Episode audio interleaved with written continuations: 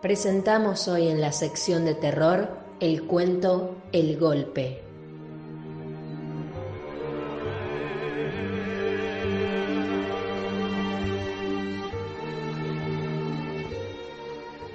Te despiertas a medianoche a causa de ese molesto sonido. Una y otra vez resonando a lo lejos. Puedes levantarte a averiguar la causa.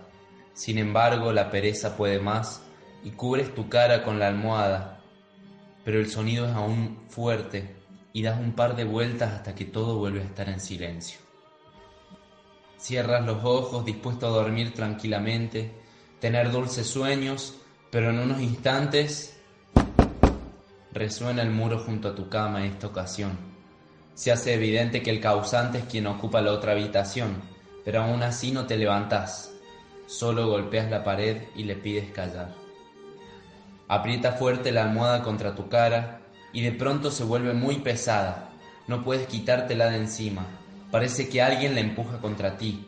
Te roba la respiración, pataleas, manoteas, haces esfuerzos por librarte, golpeas la pared. Pero probablemente, como lo hiciste tú, la persona más cercana a tu habitación no quiere levantarse de la cama. Solo ignora los sonidos y vuelve a dormir.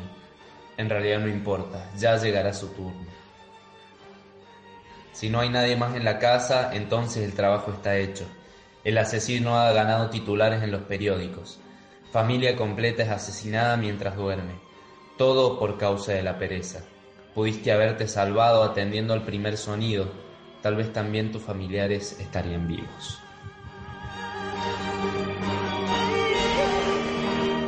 Acabamos de escuchar la historia de terror El Golpe, relatada por Santiago Lucero para la asignatura Tecnología de la Comunicación de la carrera de Producción de Radio y Televisión.